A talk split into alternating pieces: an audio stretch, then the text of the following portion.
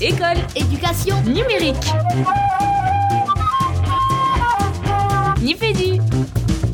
Nipédu, Nipédu. Bienvenue dans Nipédu.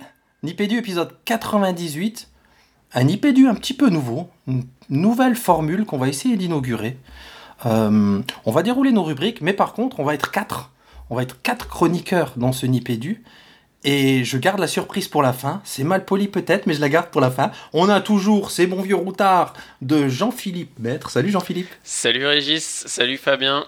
Et donc je ne salue pas la, la quatrième chroniqueuse. Au moins je lâche, je lâche ça, au moins. Ah, pas mal, et, pas mal. et vous allez bien les gars? Vous avez la forme? Ah ouais, super la pêche. Trop content de vous retrouver dans Nipédu. Tout pareil. On a le vieux briscard de Fabien Aubard. Salut Fabien. Salut Régis Forgione, salut Jean-Philippe Maître, et puisque on a abandonné toute courtoisie ce soir, eh bien euh, salut à notre invité, je ne divulgacherai pas qui est notre euh, invité mystère, mais en tout cas très très très heureux de vous retrouver tous les trois ce soir pour cet épisode 98, un 9 à côté d'un 8. Ah, bah, c'est ça. Et cette pression, ce teaser, en fait, on- on est quatre. On va donner les clés d'une rubrique à une chroniqueuse qui est Cécile Blanchard ce soir. Bonsoir Cécile. Bonsoir les garçons.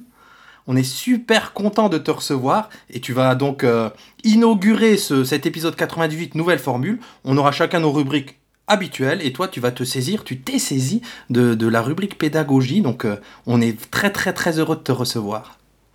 Merci, c'est gentil. Moi, je suis très heureuse d'être avec vous. Donc, on- Et, et Régis, peut-être avant de commencer, est-ce que Cécile, pour ceux qui ne te connaîtraient pas encore, tu pourrais euh, te présenter en quelques mots? Mais qui ne connaît pas Cécile Ouais, c'est vrai, j'avoue, la honte, oh là là En, en cherchant bien, on peut trouver des gens qui ne me connaissent pas. Euh, Donc, je suis Cécile Blanchard et je suis rédactrice en chef des cahiers pédagogiques. Je fais d'autres choses dans la vie, mais je crois que c'est à ce titre-là que vous m'avez fait venir. Oh, mais tu peux, tu peux, tu pourras tout dire dans Nipédu hein, si à l'occasion se présente le long de l'épisode, au-delà, bien au-delà des cahiers pédagogiques. Mais oui, forcément, vous la connaissez. Si vous la connaissez de quelque part, j'imagine, c'est des cahiers pédagogiques. Euh, bon, eh, je suis trop content ce soir de dire, les garçons et filles, je vous propose qu'on aille tout de suite dans la première rubrique, ça vous va? Allez, C'est parti Les actus. Pédagogie, pédagogique, productivité, institutionnelle et recherche. Et donc, première partie des actus de Nipédu. On commence tout de suite, et là, on est des, des- des gens bien élevés, des gens polis, avec la rubrique pédagogie. Et c'est cette rubrique qui t'est dévolue, Cécile. Donc, euh, le micro est ouvert, est à toi. Bien, alors je le prends. Euh, moi, j'avais envie de vous parler de Germaine Tortel. Euh, c'est une pédagogue du, essentiellement du XXe siècle, qui a été institutrice puis inspectrice en maternelle. Et moi, je l'ai découverte en fait à travers des articles qui ont été publiés dans les cahiers et euh, qui montraient euh, avant tout la, première chose par laquelle je suis rentrée, c'est la beauté des réalisations plastiques de ses élèves et des élèves de ses, je sais pas si on peut dire ses disciples, les, autres institutrices qui ont travaillé avec elle. On appelle ça la pédagogie de l'initia- l'initiation. Et en fait, le principe, c'est de faire beaucoup parler les élèves.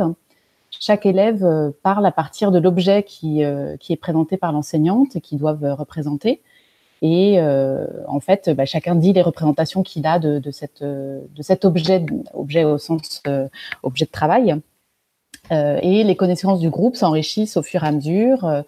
et après, ils sont amenés à, dessiner, à peindre, à représenter de manière plastique cet objet, en essayant bah, d'associer, de faire correspondre ce qu'ils ont en tête, les représentations qu'ils ont en interne, ce qu'ils voient, puisqu'il peut y avoir aussi des d'autres euh, d'autres euh, euh, représentations faites par des artistes plus confirmés, en tout cas adultes, et, et aussi ce que les, les, copains de, de la classe ont, ont apporté dans la, dans la discussion.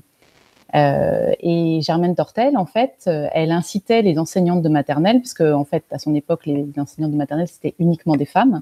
Donc, dans ces textes, elle s'adresse bien à des femmes, et elle incitait euh, ces enseignantes à beaucoup euh, faire parler les élèves et à noter scrupuleusement tout ce qu'ils disaient.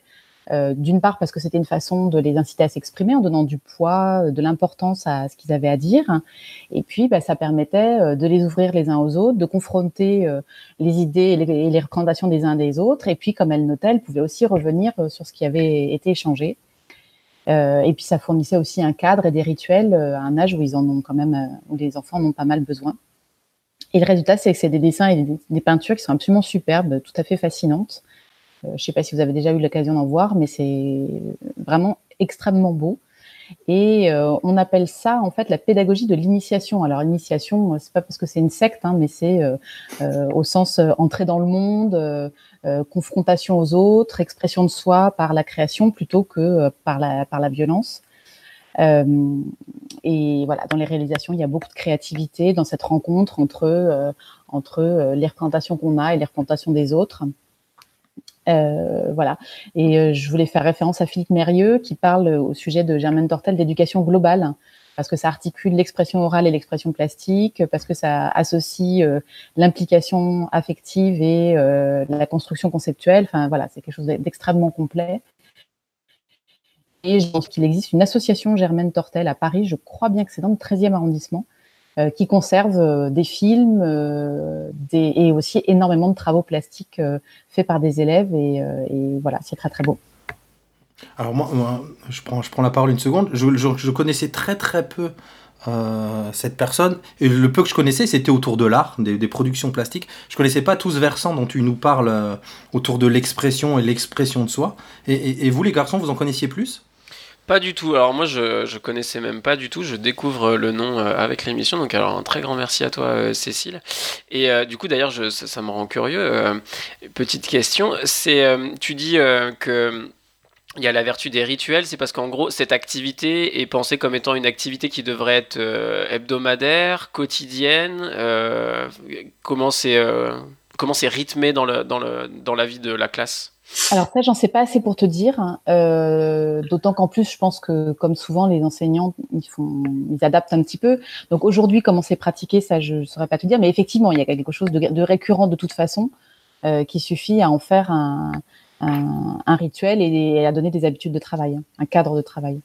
Après, exactement sur la périodicité, ça, je saurais pas te dire. Okay. Il faudra que vous invitiez euh, ma copine Maëlys Rousseau. C'est grâce à elle que j'ai découvert Germaine Tortel. Elle, elle pratique ça en maternelle je pense que quand on est praticien, on, a tous euh, notre, notre pédagogue totem, ou en tout cas on cherche tous une, une, forme de filiation. En tout cas, pour parler de ce qui me concerne, je trouve ça assez, euh, assez rassurant.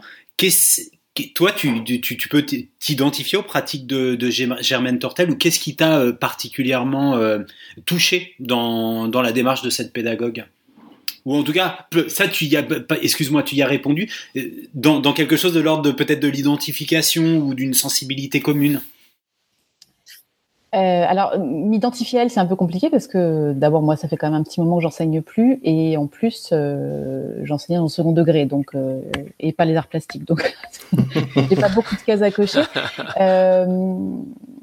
encore une fois, hein, c'est vraiment l'entrée par les réalisations qui sont vraiment très très très belles. Euh, et puis euh, euh, l'écoute des enfants, de ce qu'ils ont, de ce qu'ils ont à dire. Et puis, moi, je suis assez fascinée de, de, de voir comment, comment des enfants, en échangeant entre eux, peuvent arriver justement à construire quelque chose de très construit. Je suis désolée, c'est un peu, mais euh, donc, je pense que c'est ça qui, qui me, qui m'intéresse aussi, cette façon de, justement, par la parole, de les faire entrer dans le monde et, et, et de les amener petit à petit à construire quelque chose collectivement. Mmh. Ah, ah, ah. Alors, juste pour les petites anecdotes croustillantes, euh, le mois d'octobre est riche en feuilles mortes, il est riche aussi en pédagogue, puisque je regardais sur la, la page Wikipédia pendant que tu, tu déroulais ce portrait, elle est née un 4 octobre, elle est née un 4 octobre, et pas n'importe quelle, quelle année, elle est née en 1896, et pour les plus sagaces d'entre vous, c'est aussi l'année de naissance de Célestin Freinet, qui est né 11 jours plus tard. Voilà, donc euh, le mois d'octobre 96 a été euh, riche euh, en, pédagogue. Et je vois qu'il y a un bouquin qui est sorti aux éditions Faber euh, dans la collection Pédagogue du monde entier et qui a été coécrit par Jean-Charles Pétier. Et alors là, depuis tout à l'heure, je cherche qui est Jean-Charles Pétier parce que ce nom me dit quelque chose et je me demandais si l'un d'entre vous trois, alors il est, il est enseignant à, à de Créteil visiblement, mais, mais connaîtrait Jean-Charles parce que c'est pas un nom qui m'est inconnu. Non, pas moi. Mais, par contre, je rebondis sur ce que tu dis. Tu parles de freiner, justement. Est-ce que cette Germaine Tortel, elle a. Alors, tu dis que c'est encore pratiqué aujourd'hui. Donc, c'est un, vrai courant, cette euh, pédagogie de l'initiation. Elle a fait des émules. Il y a tu parlais d'une association. Euh, si on s'y intéresse de plus près, qu'est-ce qu'on cherche, qu'est-ce qu'on va voir, notamment les enseignants de maternelle. Mais j'imagine que c'est pas uniquement dédié à eux. Alors euh, non, a priori, je vois pas de raison de se limiter à ça, euh, à la maternelle, je veux dire. Mais euh, en fait, comme elle était, comme elle était inspectrice, elle, euh, elle avait une circonscription des enseignantes et elle les réunissait très régulièrement justement pour leur faire euh, construire euh, ces pratiques autour de là. Donc, elle a, elle a effectivement fait des émules au moins par ce, par ce biais-là. Et puis, bah, je parlais de Maëlys Rousseau qui est institut en maternelle, qui a absolument pas connu Germaine Tortel euh, et qui pour autant a quand même. Euh, et je sais que euh, il y a l'association Héloïse, qui est une association présidée par Philippe Mérieux justement, qui qui construit un parcours un parcours européen des pédagogues. Euh, c'est dans le cadre du Conseil de l'Europe et, euh, et, Germaine Tortel est une, une des pédagogues qu'ils ont inclus dans ce parcours. Donc, mmh. euh, donc voilà, elle est effectivement beaucoup moins connue que, que notre cher Célestin, euh, mais euh, mais il y a quand même des gens qui euh, et euh, pour pour la petite histoire, on a publié au cahier il y a pas très longtemps un, un article, enfin un, un ensemble d'articles, une sorte de tout mini dossier sur Germaine Tortel et, et un des membres du, du, comité rédaction est allé à l'association Germaine Tortel pour prendre en photo des œuvres qu'on puisse intégrer dans ce mini dossier. Et il est revenu, il était enchanté, abasourdi et c'est assez facile d'aller voir, euh, prendre contact avec l'association, d'aller les voir et de regarder ce qu'ils, ont dans leur fond, qui est absolument incroyable. Mmh. Et puis j'ai envie de dire, si vous pratiquez, si vous écoutez cet épisode, parlez-nous-en sur, euh, sur les réseaux sociaux. Moi, je suis curieux du coup, hein, parce que je, j'en connaissais très peu. Et si c'est pratiqué, qu'est-ce que vous faites en classe? Quels sont les grands principes? Comment c'est pratiqué aujourd'hui? Ce serait intéressant d'avoir des, des retours de auditeurs là-dessus. Fabien, tu voulais dire quelque chose? Absolument pas. Ah, pardon. je te voyais bouger la bouche. Donc... Non, non, mais puisque tu m'as confié euh, la mission de, de, de, mettre du temps ce soir, je peux, te, je peux te dire qu'on avait une chronique, une rubrique calibrée de Madame Blanchard sur 10 minutes, impeccable, et que si tu le souhaites, eh bien, je peux t'inviter à lancer une transition vers une autre rubrique. Alors, on donne la parole à notre cher chercheur pour la rubrique Recherche. C'est parti. Sciences de l'éducation. Sciences cognitives. La recherche. Alors, moi, les gars, ce soir, j'ai décidé de suivre. Euh, en fait, euh, je, je, suis pas très original. Hein, c'est parce que euh, j'ai dans mon euh, catalogue de podcasts auxquels je suis abonné, il y a un nom que j'ai vu ressurgir plusieurs fois. Et puis, il, a, il m'a fallu peu de temps pour comprendre que en fait, c'était les 30 ans de l'anniversaire de sa mort, à savoir Françoise Dolto. puisque, en effet, il lui a été dédié un affaire sensible, toujours, toujours aussi génial, ce Fabrice Drouel. Un tête au carré et un être et savoir, qui est donc la nouvelle mouture du fameux, mais donc dépassé maintenant euh, rue des Écoles. Euh, alors d'ailleurs, euh, petite remarque, le tête au carré et le être et savoir sur deux antennes différentes, mais avec la même invitée à propos du même livre, donc avec quand même quelques, quelques redites. Et donc du coup, bah, ça m'a donné envie de, de, moi aussi parler un petit peu de Françoise Dolto, parce qu'en fait, ce qui est surprenant quand on s'intéresse à cette, à cette personne, c'est que c'était quand même une, psychanalyste euh, de renom et extrêmement, euh, j'allais dire, je sais pas si j'allais dire extrêmement sérieuse. Je sais pas si le mot est pas un petit peu un petit peu mal choisi, mais je sais pas, je sais pas si elle aurait apprécié. Non, en effet, il y a certainement, elle me dirait qu'il y aurait certainement beaucoup de de comment dire de de non-dit derrière tout ça, mais euh, en tout cas, toujours est-il que euh, moi, je suis toujours surpris à l'évocation de ce nom parce que j'ai quand même un cursus en, universitaire en psychologie. J'ai quand même fait trois années de psychologie. Et dans mes trois années de psychologie, jamais n'a été cité Françoise Dolto. Alors, euh, du coup, c'est toujours euh, quelque chose qui me revient à chaque fois que j'entends son nom. Et du coup, ça m'a donné envie de, de, me dire, bah tiens, je vais, je vais me replonger un peu dans ce que je sais, ou de ce que, surtout ce que je ne sais pas de Françoise Dolto, et essayer de, de percer un peu ce mystère. Comment se fait-il qu'une dame qui ait été aussi médiatique, et d'ailleurs, un petit teaser, c'est peut-être euh, bien là que le bas blesse, euh, une dame aussi médiatique, et qui pourtant a une carrière euh, académique tout à fait, tout à fait, j'allais dire classique ou en tout cas tout à fait reconnaissable parmi les siens. Euh, comment se fait-il que on en parle aussi peu à l'université? Alors, euh, du coup, deux trois petits éléments que je retiens sur Françoise Dolto et qui permet, j'espère en partie d'expliquer cette question. Donc déjà, je me permets de rappeler que mon interrogation me paraît d'autant plus, euh, euh, j'allais dire, saillante que euh, c'était quand même une très très proche de Jacques Lacan.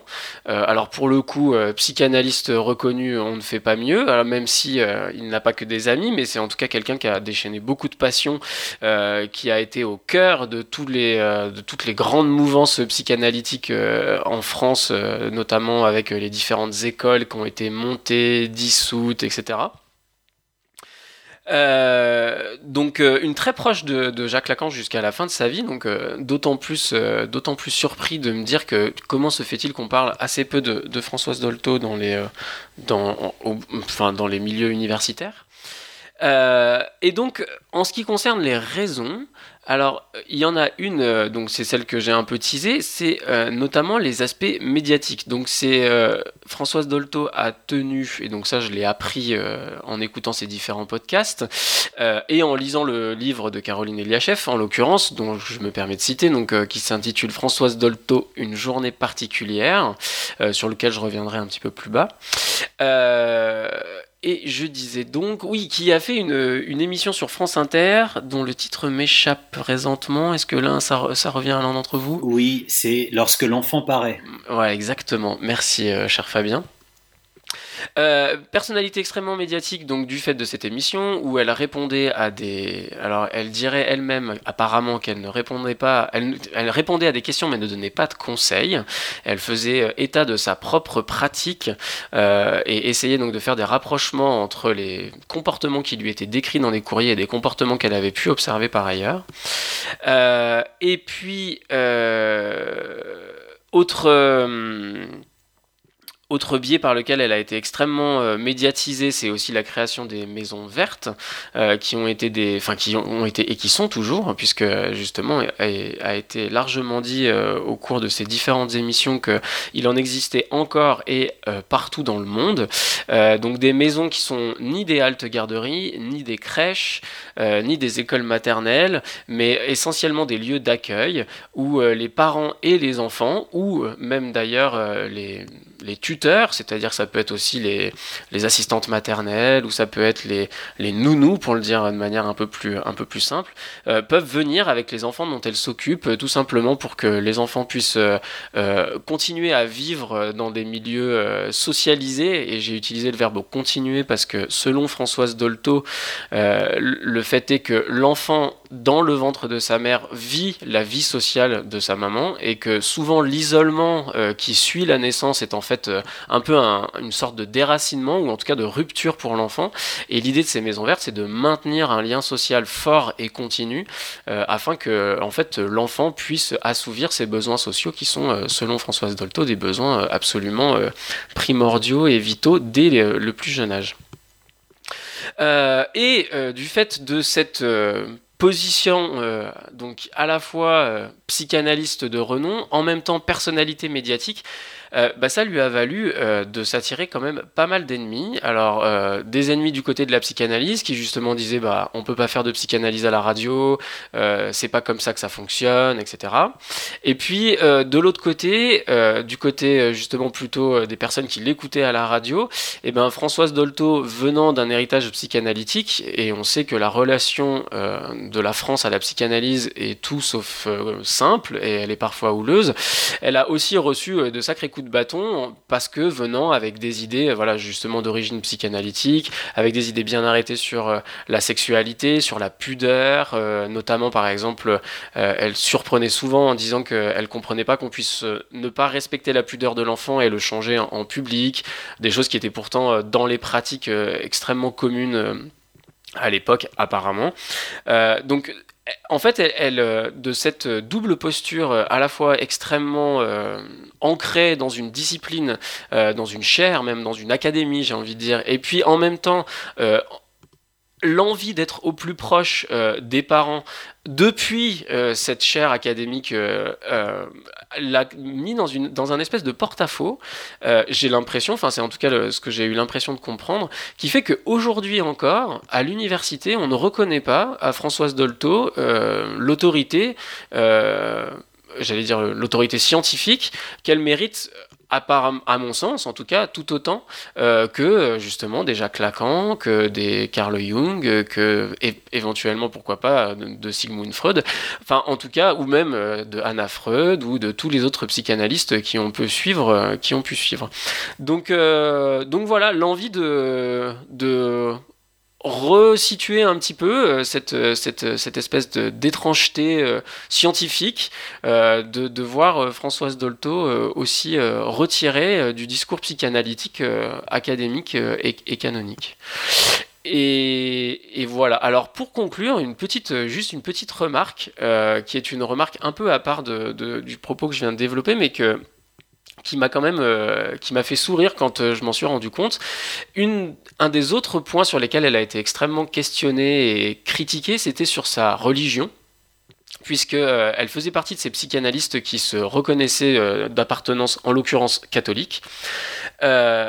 Et donc, ce qui là encore lui a valu à la fois de la part des catholiques un certain nombre d'interrogations, mais aussi de la part des psychanalystes. Alors, en sachant que pour autant, elle est loin d'être la seule psychanalyste à, avoir revendiqué une religion, mais bon, toujours est-il que la relation entre psychanalyse et religion est là aussi un petit peu compliquée. Et ce qui m'a amusé, enfin ce qui m'a amusé, là encore c'est un, mon choix de mots est pauvre, mais ce que j'ai remarqué avec intérêt, euh, c'est que euh, on attribue à Françoise Dolto une vraie rupture dans la perception euh, de l'enfant, notamment sur la perception de certains de leurs comportements langagiers, notamment. Et la vision de Dolto était de dire, en fait, il faut parler à l'enfant comme à un adulte, puisque c'est un être de langage dès son plus jeune âge, et il faut poser des mots sur ce qu'il vit au plus tôt. Et en fait, ce qui, est, ce qui fait écho dans cette position-là, c'est que Jésus-Christ lui-même, historiquement, et euh, j'ai oublié de mettre dans le conducteur, et du coup je ne l'ai plus, ma source historique, donc euh, d'un travail, euh, enfin, d'un travail universitaire en histoire. Historiquement, Jésus-Christ, indépendamment de, de, sa place dans la religion catholique, est reconnu comme la personne qui crée une rupture dans la perception de l'enfant par rapport aux traditions grecques et romaines. Euh, dans le sens où euh, chez les Grecs et les Romains, euh, bah d'ailleurs, le simple fait de savoir que l'éducation platonicienne, par exemple, ne commence qu'à l'âge de 8 ans, parce qu'on considérait à cette époque-là qu'avant ça, en gros, c'était on s'occupe assez peu de l'enfant, euh, et c'est ceux qui survivront, qui seront dignes de recevoir une éducation, qui seront dignes de, devenir des hommes. Euh, par exemple, autre exemple, à Sparte, euh, typiquement, on pratiquait l'eugénisme. Dès lors qu'on considérait que les enfants étaient trop frêles, trop moches, même vraiment sur des critères esthétiques, il pouvait y avoir tout simplement de, une un assassinat des enfants. Euh, et donc en fait, on considère que la pensée catholique, et notamment enfin, la pensée euh, introduite par Jésus-Christ, est une rupture historique dans le fait que les enfants sont des créatures à être... À, considérer et à respecter tout autant que n'importe quel homme et qu'au bout du compte le respect de la vie euh, n'est pas associé à un âge et, donc voilà donc j'ai été voilà, saisi par euh, cette espèce d'écho euh, historique euh, sur la place que pouvait avoir pour Françoise Dolto la religion catholique et le fait qu'au bout du compte, elle incarnait un espèce de d'écho, de, répétition, d'une considération d'abord réservée aux adultes qui en fait devait être aussi accordée à l'enfant. Voilà. C'est les, les, petites remarques que que je me permettais de partager sur Françoise Dolto euh, à l'occasion euh, euh, des 30 ans de l'anniversaire de, sa disparition tu as été extrêmement complet, on t'a religieusement écouté pour ménager une petite transition, Jean-Philippe. Je crois qu'il y avait même, je, pense au, au, groupe Radio France, on, on t'en a laissé passer une émission, il y en avait une autre euh, un samedi matin aussi qui invitait euh, euh, Caroline Eliachev sur son bouquin. on parlait tout à l'heure de, de, pédagogue totem. Je pense que là, on a aussi on a une figure un peu totémisée de la psychanalyse ou en tout cas de, de l'éducation dans, dans, dans, son, dans, son dans son acception la plus large. C'était intéressant le être et savoir. La, la présence de Marie Desplechin était super intéressante pour opposer une parole justement qui visait à, démythifier un petit peu le, personnage et la parole de, de, François, de Françoise Dolto. Ce qui est rigolo, c'est que je pense qu'on a tous une, anecdote euh, perso enfin une anecdote personnelle, un souvenir de Françoise Dolto. Régis, il nous a mis quelques indices dans le chat, on sait à quoi lui fait penser Françoise Dolto. Mais, euh, mais, toi, par exemple, Cécile, j'ai envie de te demander, Françoise Dolto, pour, pour toi, c'est quoi, c'est qui? Euh, alors, puisque tu faisais allusion au, chat, comme je le disais dans le chat, je, pense que avant toute interaction avec moi, ma mère relisait Françoise Dolto quand j'étais petite. Euh, c'était, c'est quelqu'un que j'ai toujours entendu citer, euh, euh qui l'a énormément marqué. Donc, donc voilà, pour moi, c'est extrêmement, c'est un, souvenir très, très, très ancré personnellement en fait. après, j'ai entendu des, et finalement, ce qui est assez rigolo, je, je le réalise là en en parlant, je ne l'ai jamais lu. Mm. Mais en fait, figure-toi que ça fait partie des choses euh, que j'ai redécouvert aussi, c'est que je pense qu'il y a très peu de gens qui l'ont lu et encore moins qui ont lu ces ouvrages théoriques. Parce que là encore, c'est quelqu'un qui avait donc à la fois et d'ailleurs moi ça me fait penser à d'autres personnes. Hein. Je pense que c'était enfin c'était c'était une génie clinicienne. Donc c'est quelqu'un qui de par sa clinique a réussi à rendre accessible tout un, background théorique qui pour le coup lui était complètement inaccessible. Et en fait lire Dolto dans le texte c'est et dans le texte et dans le texte psychanalytique c'est extrêmement compliqué. Enfin c'est vraiment pas quelque chose de c'est pas une lecture de c'est pas une lecture de je fais quoi non non c'est c'est de la littérature euh, psychanalytique et c'est c'est très très très impénétrable. On connaît cette littérature elle est lacanienne en plus donc euh, elle, elle elle elle a recours tout de suite elle convoque des concepts psychanalytiques qui sont extrêmement compliqué. En plus, en bonne lacanienne, un terme ne veut absolument pas dire ce qu'une acception euh, commune veut dire. Enfin, euh, moi, je, vais vous dire parce que vous m'invitez, vous ne m'invitez pas à le faire, donc je le fais. Euh, ma première, mon premier rapport, c'est rigolo que je choisisse rapport. En bonne psychanalyste, elle aurait dit aurait vu quelque chose. Ma, voilà, ma première rencontre avec Françoise Dolto, c'est que quand j'étais ado, je voulais comprendre les filles et j'ai j'ai acheté sexualité féminine quand même quoi. Et mais non, mais non, mais non, mais c'est impénétrable, c'est impossible. Enfin, je suis sûr que si je le ressortait aujourd'hui, ce serait extrêmement compliqué. Et le delta qui existe entre la parole de la gentille mamie qui vient pendant un an euh, donner de bons conseils, qu'elle invite justement euh, à ne pas suivre aux parents, puisqu'elle dit que c'est le propre du conseil, et elle dit s'il vous plaît, je vais vous donner un conseil, mais promettez-moi de ne, de ne pas le suivre. D'ailleurs, elle ne parle pas d'entretien psychanalytique, mais elle parle d'entretien basé sur le bon sens. L'ouverture de lorsque l'enfant paraît, la deuxième ou troisième phrase qu'elle prononce, c'est ça? Je suis là, non pas pour vous parler de psychanalyse, mais pour vous parler de bon sens. Peut-être aussi parce qu'à l'époque, parler de psychanalyse à la radio, on est en, je sais pas, peut-être 77 ou 78, fin des années 70, euh, c'est extrêmement compliqué. Donc, euh, j'ai envie de dire vraiment comme euh, comme Cécile, euh, peut-être à part euh, la parole d'eux qui sont peut-être des ouvrages un peu plus accessibles parce que destinés à un public qu'elle a envie de sensibiliser sur la, la présence de l'enfant et la condition de l'enfant, que ce soit la parole de l'enfant ou la parole de l'adolescent, les autres sont sont très très compliqués. Et pourtant, on la convoque et pourtant c'est un personnage qui est rassurant, tantôt tantôt extrêmement extrêmement ou critiqué ou attaqué, mais pour ça, Marie Desplechin, elle a vraiment joué un rôle super dans le être et savoir d'il y a 2-3 semaines, et, tantôt adulé, mais il faut effectivement se méfier de toute adulation. Euh, et, c'est rigolo que tu reparles de ça, Jean-Philippe, parce qu'on retourne sur ta, sur ta marotte de, de cet automne autour de la lecture dans les textes, des interprétations et du fait qu'on se confronte très très peu aux auteurs en réalité. Tout à fait. Et puis je trouve que c'est d'autant plus, euh, il, me semblait d'autant plus important de le notifier et de le faire remarquer encore euh, en ce qui concerne Françoise Dolto que elle, je trouve qu'elle, enfin à mon expérience, elle n'a pas sa place à l'université aujourd'hui et je trouve ça extrêmement dommageable. Euh, donc voilà. Donc c'était un, petit, un petit clin d'œil qui me tenait à cœur. Tu nous feras une rubrique dans les cahiers pédagogiques sur la place de la clinique à l'université. D'accord. Mais évidemment, et euh, euh, on fera du Dolto et du Piaget et je serai à la maison. Et bim, et bim, et bim. et on va juste laisser, on va juste clore cette rubrique sur laquelle on a été un petit peu long, mais je pense que on s'est tous fait plaisir. À Cécile qui voulait ajouter quelque chose. Oui, mais c'était en, fait en écho à ce que, à ce que vient de redire euh, Jean-Philippe. moi, je suis assez frappée par ce, par cette idée que euh, euh, finalement un, chercheur, un scientifique qui s'exprime, qui s'exprimerait dans les médias à direction du grand public serait en quelque sorte un peu disqualifié finalement aux, yeux de ses pairs.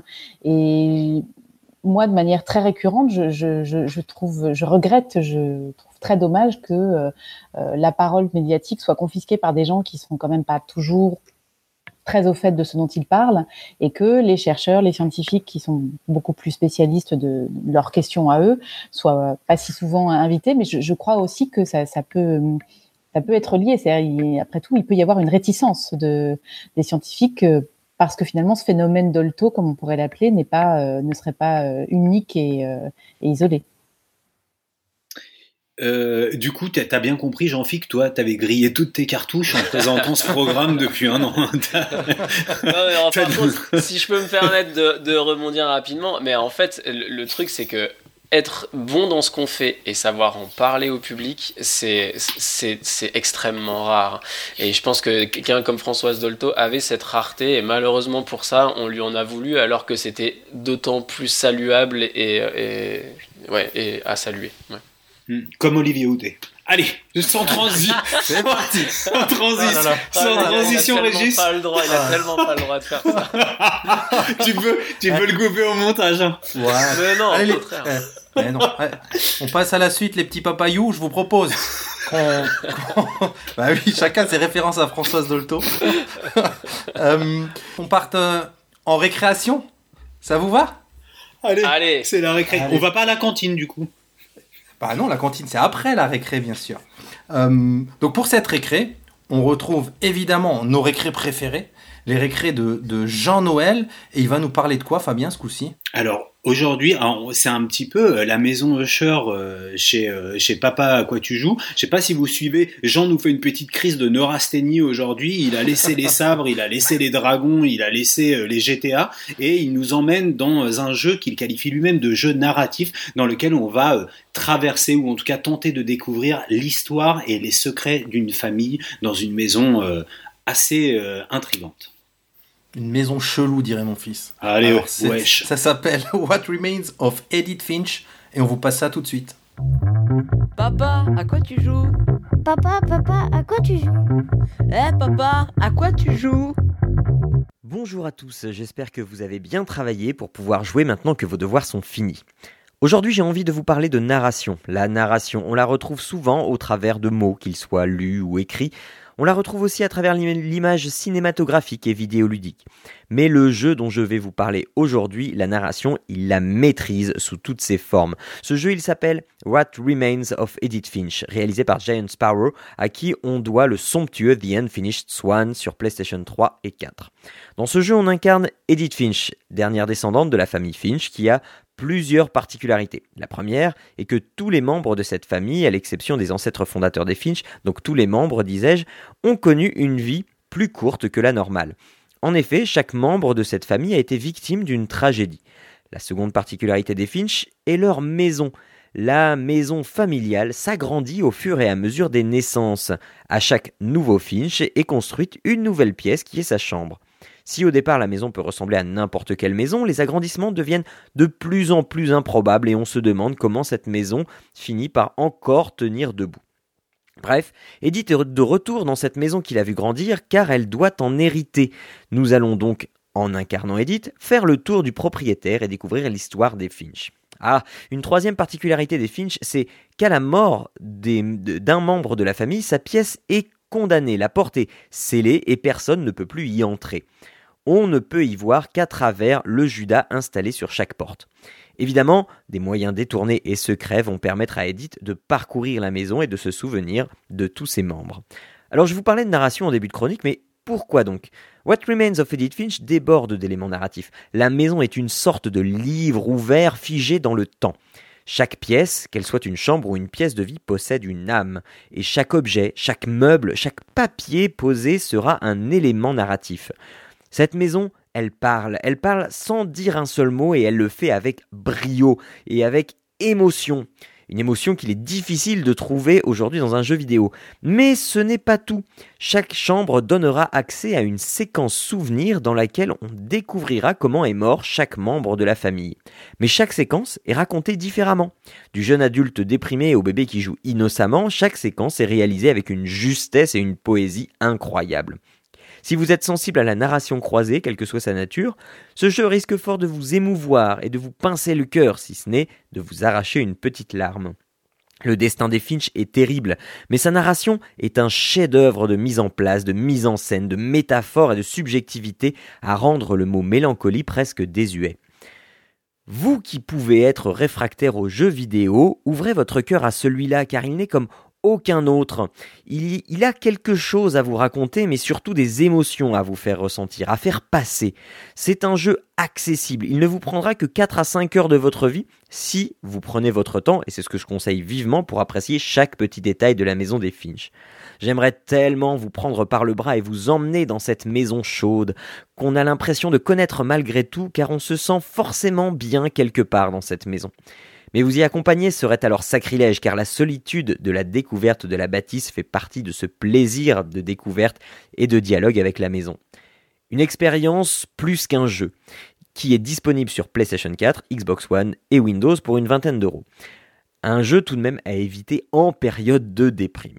Allez, je vous laisse retourner en classe, moi je vais aller classer mes POG et compléter ma collection de Pokémon pour la récré des CE2 à tout bientôt et n'hésitez pas à me faire un retour si jamais je vous ai fait découvrir des choses et que vous êtes tombé en amour euh, devant l'un des jeux que je vous ai déjà proposé, ça me fera bien plaisir d'échanger avec vous. Allez, je vous laisse, à la prochaine. Papa, à quoi tu joues?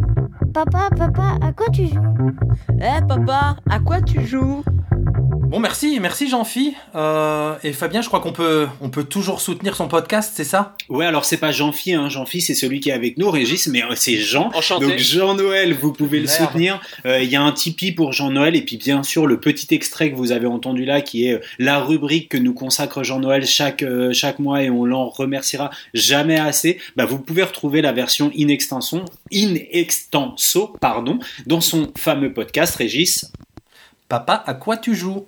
C'est ça.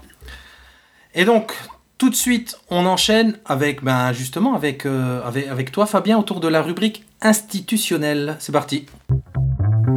Institutionnel. Je suis tellement institutionnel euh, en ce moment, c'est la deuxième rubrique institutionnelle de suite, mais euh, il y a beaucoup de choses à dire, c'est pour ça que je pense qu'on en dit peu, parce qu'il y a peut-être trop de choses à dire, mais il me semble qu'on reviendra sur euh, les actualités institutionnelles dans, une autre partie de l'émission. Je voulais revenir sur, euh, quelque chose qui s'est passé le, mois dernier. Alors c'est rigolo parce que je voulais intituler cette rubrique euh, Donner, dodo, donner donnez, donnez-moi. Et en fait, je me suis, je me suis rendu compte que Frédéric Fromet m'avait piqué la blague. Il a fait Ah. la chanson il y a 2-3 jours sur France Inter. Ah, ah ouais, dé- dégoûté. Donc, euh, donc voilà, j'ai pas pu la faire, mais je l'ai quand même faite. Je pense qu'il Mais- a lu les notes de l'émission. Ouais, Reg. Mais tu l'as fait, mais très mal. Tu pourrais la faire un peu plus. Comme ça? Non, je le ferai pas. Allez je, je le ferai pas. J'hésite. à- Non mais n'importe quoi les gars. Eh Jean-Philippe, c'est pas parce que t'as cramé ta carrière sur cette émission que je veux faire pareil. hein. Donc laissez-moi. je te rappelle que j'ai surtout cramé la vôtre hein, de, de carrière, mais bon. On a. Tu veux, je t'accorde l'asile politique au cahier, il n'y a pas de problème. Ah Ah, Merci ouais. Cécile. Eh, je, je, le vois, je le vois bien dans le, dans le comité de rédaction de, des cahiers pédagogiques, Jean-Philippe.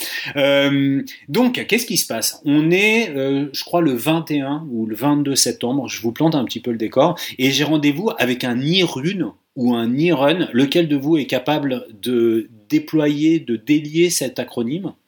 Pas moi. Enseignant référent aux usages numériques? Ouais, ouais, il est, il est pas mal. Hein. Et, et, et cet Irune parisien que certains d'entre vous connaissent, il me semble, euh, on avait euh, convenu de déjeuner ensemble pour parler d'un projet et il me dit je vais être très en retard, c'est le bazar ce matin. Et il arrive finalement à ce rendez-vous et il me dit est-ce que tu as vu ce qui est sorti ce matin? Et alors là, il tout de go, il m'apprend que les résultats aux évaluations nationales, donc on rappelle CP, CE1, euh, sixième terminale, je me suis pas trompé, c'est ça, euh, seconde, seconde, euh, sixième seconde, était hébergé chez Amazon. Mais dis-moi pas que c'est pas vrai, mais Oh, qu'est-ce que c'est? Pas Dieu. possible. Donc c'est à la faveur euh, d'un message sur un réseau social euh, avec un oiseau blanc sur fond bleu euh, qui a été publié par notre ami Alain Michel qu'on découvre. Alors Alain Michel, je ne sais pas comment il a fait, mais chapeau à lui. On a une copie d'écran hein, sur ce tweet qu'on vous mettra d'ailleurs dans les notes de l'émission si toutefois vous ne l'avez pas vu. On découvre que effectivement euh, il y a un hébergement de des résultats chez euh, des dans des serveurs en Irlande qui appartiendraient à Amazon. Bon, vous savez, toute la politique, ou en tout cas toutes les précautions que met euh, l'actuel, euh, l'actu- le, ministre actuel autour de, la protection des données et de l'utilisation réfléchie, et il a bien raison, euh, du numérique avec nos élèves. Euh, donc, euh, surprise générale, une forme d'emballement médiatique auquel euh, certains médias qui se rapportent, euh, dont le, nom se renvoie à des boissons chaudes, se sont empressés de se faire euh, le relais, avec certaines inexactitudes hein, sur la genèse de l'émergence de cette, de cette, de cette nouvelle. Bon bref, euh, on a une espèce de, réaction derrière assez rapide. Alors tout d'abord, pas directement du ministère, mais plutôt avec euh, des comptes de personnes qu'on imagine euh, proches de l'institution, qui vont avoir des arguments qui sont entendables hein, en termes de, de robustesse des serveurs qui vont devoir accueillir ces données, des connexions simultanées, etc. Mais il se trouve que le mal est fait et alors on a une espèce de montée au créneau sur mais comment est-ce possible euh, à l'heure où on nous demande d'être extrêmement précautionneux sur euh, la protection euh, des données personnelles d'avoir un hébergement Amazon. Il se trouve que quelques jours plus tard sur la page Eduscol, tout ça vous l'aurez bien sûr dans, les notes de l'émission parce que c'est du journalisme ici messieurs dames.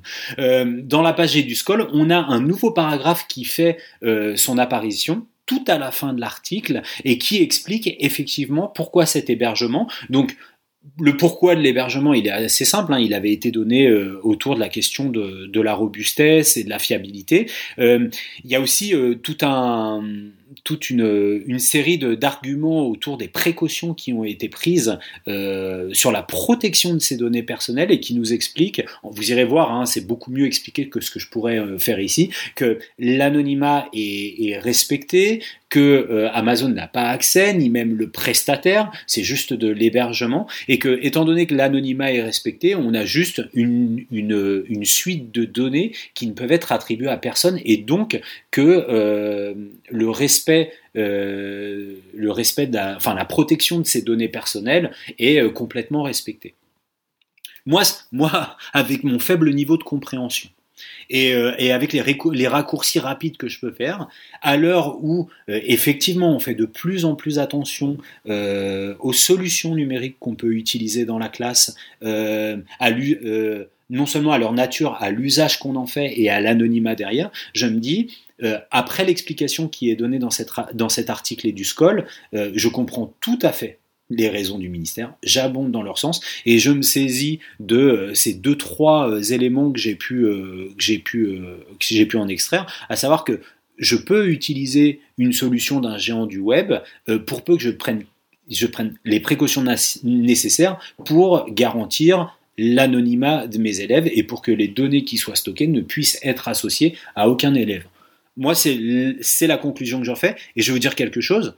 Bah, elle m'arrange euh, cette conclusion. Voilà. Donc, euh, je vais vous donner la parole pour savoir ce que j'aimerais bien savoir ce que vous vous avez pensé euh, à chaud, à froid de de cette de cette information. Mais je vous donne euh, quelques liens qu'on mettra dans les notes de, de l'émission pour aller plus loin sur cette question extrêmement épineuse et extrêmement actuelle la protection des données personnelles des élèves et des nôtres, hein, aussi tous les praticiens en général, et puis de tout un chacun. Euh, il faut revenir sur le Ludolive numéro 3 de e-teachers et un peu de Nipédu sur, euh, sur euh, Ludovia, où on avait l'excellent euh, Kadem Ferré qui vient nous expliquer l'importance euh, de la RGPD, des DPD, des DPO. Vous irez voir ce que veulent dire ces sigles dans, dans cette excellente émission. On a fun, parce qu'on tiens, on n'a pas parlé MOOC encore. On en est déjà à 40 minutes d'émission, on n'a pas parlé MOOC. Bah, je vais vous parler MOOC. Il y a deux MOOC en ce moment qui tournent sur Fun. Un sur le consommateur connecté et ses données personnelles. Donc on fait un pas de côté par rapport à l'éducation, mais ça nous permet dans un cadre euh, très concret de comprendre à quoi servent nos données personnelles. Et puis un autre sur la protection de la vie privée dans le monde numérique. Donc deux MOOC en plein dans, dans la thématique. Et puis je voulais parler d'une initiative de l'Académie de Créteil euh, dans une collection de solutions en ligne qui s'appelle euh, la série 60 minutes pour, où c'est une série de ressources et de petits quiz, une espèce de mini MOOC à la façon de, du pôle numérique de Créteil, dans laquelle on va vous sensibiliser à la question des données personnelles avec un axe très très très très anglais éducation et ce qui peut se passer euh, dans votre classe. Et pour être tout à fait complet, mesdames et messieurs, je vous proposerai un parcours magistère euh, qu'on trouve sur prime abord autour de la question de la protection des données des élèves. Voilà. Euh, hébergement chez Amazon, c'est bien, c'est pas bien. Fais ce que je dis, mais fais pas ce que je fais. Euh, Qu'est-ce que j'aimerais votre avis sur cette question à tous les trois. Je peux prendre la parole? Allez. Allez, je me lance, je mets ma, ma casquette d'enseignant. Et, et, alors tu dis que la conclusion te convient bien. Bon bah je pense que si je la prends au pied de la lettre en tant qu'enseignant, elle me convient aussi bien. Ça veut dire que je peux utiliser ces solutions tout venant à partir du moment. Alors Evernote, euh, Twitter. Oh, oh là là, il a dit, il a dit tous les noms. Oh là là. Voilà, je, je donne tous les noms à, à, condition que mes élèves soient, que les données soient anonymisées. Ça posera pas de problème. Ça c'est la loi ou c'est l'esprit de la loi? C'est ça le problème maintenant pour les enseignants en classe. Si c'est la, entre guillemets le, la, loi fixée dans le dur, bon bah je pense que tout le monde est à peu près doit être à peu près dans les, dans les clous, à moins qu'il y ait des enseignants peut-être qui nous écoutent et qui eux mélangent les. Enfin, qui mettent des données personnelles d'élèves et avec lesquelles on puisse faire la relation avec le nom de l'élève. Mais en tout cas, si c'est écrit dans le marbre que tant qu'ils sont pas reconnaissables ces données, ou en tout cas pas identifiables et pas, pas comment dire, linkables, reliables au nom d'élève, si ça pose pas de problème, je pense que ça arrange beaucoup de monde, en fait.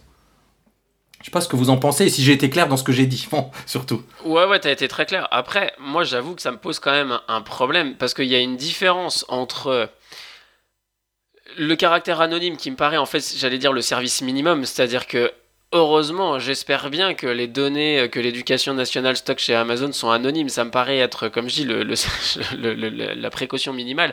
Mais après, ce qui me pose question, c'est que ça veut quand même dire que les données des élèves, aussi anonymes soient-elles, peuvent potentiellement être utilisées pour des bases de données, pour des calculs, pour des choses comme ça. Donc il y a une différence entre... Parce qu'au bout du compte, euh, ça veut dire quand même que même si on ne peut pas les relier à des noms, c'est quand même des données qui Enfin, ou alors c'est une question que je pose. Est-ce que ça veut dire que ces données sont néanmoins utilisables par, euh, Amazon en l'occurrence? Est-ce que Amazon peut lancer des calculs, des trucs comme ça, avec ces données, comme il le ferait avec euh, d'autres données euh... C'est une bonne question. Il faut voir le. Alors, faudrait voir de façon plus générale. Là, j'ai envie de dire quel est le contrat qui, qui, qui, est, qui est signé quand tu stockes tes données sur Amazon. Voilà. C'est par exemple que si tu les, si tu les stockes chez Google, ils te le cachent pas, ils s'en servent. C'est comme ça que c'est leur business model. Amazon, j'avoue que là, je sais pas, Fabien en sait peut-être plus, je sais pas. Là, je. Je vous ai pas, écouté, je vous ai pas écouté, je Ouais. relisais, je relisais justement l'article d'Eduscol pour voir si je trouvais une réponse à la, à la question de Jean-Philippe. C'était quoi la question? Bah, C'est est-ce qu'on sait si pour autant euh, les données sont utilisables par Ouais, ouais, ben c'est ça que je cherchais, c'est ça que je cherchais sur aussi le, anonyme sur l'article. et- Et moi, si tu veux, c'est pour ça que quelque part, je trouve que la réponse euh, du, du ministère, moi, elle, enfin, elle me satisfait que partiellement, parce que dès lors qu'on part du principe que de tes données sont utilisables, il devrait y avoir un accord qui est donné de la part Ah, des, le, des le, prestataire se borne à fournir une plateforme technique et n'a aucunement accès à des données personnelles. Ouais, mais c'est voilà encore une fois personnel. Voilà, c'est là que le bas blesse. C'est-à-dire qu'il a accès aux données, mais elles sont anonymes. Donc, on peut faire une utilisation de ces données-là. Ouais, mais a voilà, priori, on moi, a je trouve ni pas d'indication de nom, pas d'indication d'établissement euh, disponible pour le prestataire ou pour Amazon qui est le prestataire du prestataire hein, en termes de, de, de serveurs mis à disposition. Moi, il y a un truc qui que je trouve assez amusant. J'ai vu passer effectivement cette polémique sur euh, Amazon et l'hébergement, mais finalement, euh, ça m'a assez peu intéressé. Euh, ce qui m'a le plus frappé dans ce dans cet épisode sur les évaluations, c'est ce qu'en disaient les enseignants, en particulier. euh, euh, on a vu beaucoup passer beaucoup de choses sur les profs de CP CE1 qui expliquaient à quel point c'était quand même des évaluations un peu un peu compliquées à faire passer, en tout cas qui prenaient plus de temps que que ce qui était annoncé, etc. Et donc c'est plus cet aspect-là qui m'a intéressé que vraiment et, l'aspect proprement pédagogique et euh, l'interaction avec les élèves qu'il y avait de- derrière que euh, que la question de l'hébergement finalement. Hmm. Mais euh, je re rebondis sur ce que Fabien disait à la fin de, de, sa rubrique sur le fait ce que je dis, pas, ce que je fais. Je pense que c'est surtout sur ça que les enseignants ont rebondi parce que bah, il y a toujours ce. ou ce flou, ou ce reproche, je sais pas, bah, d'utiliser ces solutions tout venantes ou des grands GAFAM. Et, et là, forcément, j'ai envie de dire que l'affaire était trop belle pour ne pas s'en saisir quelque part, ce qui est logique, quoi. Donc, euh, à, voir si la conclusion finale, elle est, comme tu le dis, Fabien, si c'est écrit dans le marbre, de dire, bon, bah, tant que ces données sont anonymisées, on peut utiliser n'importe quelle solution. Mais voilà, et Jean-Philippe soulève le truc, c'est oui, mais ces données, elles peuvent quand même être utilisées, euh, même si elles sont anonymes, ce qui, ce, qui, ce qui serait quelque part faire de l'argent avec des données de l'éducation nationale, ce qui serait bizarre, quoi, c'est clair. Ok. Euh, on, peut, on, peut, on peut boucler peut-être cette, cette rubrique institutionnelle, Régis, et passer à ta rubrique. Tu vas nous parler un petit peu productivité? Allez, moi je vais vous ramener un petit peu les pieds sur terre. Productivité. Productivité. Ouais, je vais vous ramener un petit peu les pieds sur terre avec vos chroniques très high level. Moi, moi, je vais mettre ma casquette de, de, de d'enseignant de CM2. Oui, j'avais envie, en fait, pour rien vous cacher, j'avais déjà préparé cette rubrique pour l'épisode précédent. Et pour euh... le précédent. c'est pas impossible. Comme vous savez que Fabien, il tient les rênes et qui dit c'est une heure et puis qu'il reste jamais de temps. Aujourd'hui, je peux la faire, trop bien. Non, oui, en vrai, en vrai, elle date des vacances. En fait, je vais vous parler d'hygiène numérique entre guillemets. Euh, là, je vais pas parler de données numériques, quoique. Euh, bah, histoire d'être productif et de conserver des outils efficaces. Et c'est vrai que c'est une routine numérique que, que, je fais à peu près chaque année. J'ai pas le temps de le faire plus, mais j'aimerais bien. Donc je vais vous détailler un peu cette routine et j'aimerais avoir vos retours à vous si vous faites tout ça ou si, ou si ça vous passe complètement au-dessus de la tête, j'ai envie de dire. Donc euh, en fait, ça a commencé là cet été par un détail tout bête d'ailleurs. C'est vrai que je l'ai noté dans l'émission. J'ai eu un mail de la DSI qui me disait Hey, tu n'as jamais changé ton. DSI ton, ton ah oui, direction des services informatiques de l'éducation nationale. Donc, qui me dit Hey, tu n'as jamais changé ton mot de passe qui est toujours ton humaine. Euh, c'est vrai que je l'avais jamais changé, vous savez, pour e-prof, pour toutes ces plateformes qu'on utilise, parce que ça me paraissait évident que le humaine, voilà, c'était qu'il est tellement partagé nulle part que c'était un mot de passe solide, mais bon, bref. Donc j'ai commencé à changer ce, mot de passe, et comme chaque année, du coup, je me suis lancé dans ma routine à changer tout ça, parce que vous le savez, vous, vous, êtes dans Nipédu, mais peut-être tout le monde ne le sait pas, il est vivement conseillé de changer très régulièrement, régulièrement ces mots de passe. Moi, je suis toujours étonné de voir autour de moi les gens qui utilisent à, ou le même mot de passe pour toutes les plateformes, ou alors une espèce de, comment dire, de d'algorithme basique, mais toujours le même, ce qui fait que tu, si tu découvres un des, un des, un des mots de passe de cette personne, tu les découvres toutes. Je vous donne un exemple tout bête, il y a, y a quelqu'un autour de moi qui utilise un truc du genre... Euh, euh, je, vais en inventer complètement un autre pour pas... Mais genre, euh, point d'exclamation, euh, point d'interrogation, le nom du site, l'année et son prénom. Et on se dit, ouais, c'est super solide. C'est clair, sur le site, c'est super solide. Il va vous afficher vert, c'est super solide. Sauf que cet algorithme-là, si tu en trouves un, tu dis, bon, ben, ok, son mot de passe pour sa boîte mail, ça va être arrobas, point d'exclamation, Google, et puis le nom, et puis le prénom et l'année. Enfin, ça se découvre très vite. Donc, forcément, on utilise maintenant des solutions comme What Password. C'est ça que moi. Que, j'utilise depuis très longtemps en fait, et j'en discutais encore ce week-end, je suis aussi assez étonné que les gens n'utilisent pas ce genre de solution parce que je sais pas comment on fait sans ce genre de solution pour stocker ces mots de passe, les garder, enfin voilà. Donc et j'ai un petit peu exploré du coup euh, bah, toutes les, solutions que proposaient les, les, les comment dire les j'allais dire les solutions proposent les solutions numériques que j'utilise comme Google, comme Apple, justement ces grandes entreprises pour euh, être sûr de, de, la solidité de son mot de passe et, pouvoir le retrouver si on le perd, etc. Et donc j'ai été étonné de voir les solutions très différentes. Alors vous connaissez la double authentification par exemple, qui va vous envoyer un mot de passe euh, par SMS quand vous essayez de vous loguer sur le site, et ce qui fait que vous êtes, euh, si, si, la personne n'a pas le téléphone, bah, elle n'aura pas accès à ce site. Il y, a y a Google qui propose de, c'est assez rigolo je trouve, de, une fois que vous changez votre mot de passe, d'imprimer une page avec quelques mots, euh, quelques codes de secours. Si vous perdez votre mot de passe, vous pouvez retaper un, il y en a quatre je crois, ces codes de secours pour retrouver votre compte. Euh, enfin, il y a toute une sorte, euh, plusieurs sortes de, de, solutions comme ça, avec des codes à conserver, des codes à imprimer. Euh, donc c'est intéressant à, aller fuiner si vous changez vos, mots de passe, de voir comment fonctionnent les solutions que vous utilisez. Il y en a d'ailleurs qui sont pas hyper sécurisés. Il y a ça. Alors c'est pas les grandes entreprises, mais qui vous changent le mot de passe en vous le renvoyant de façon visible dans un mail.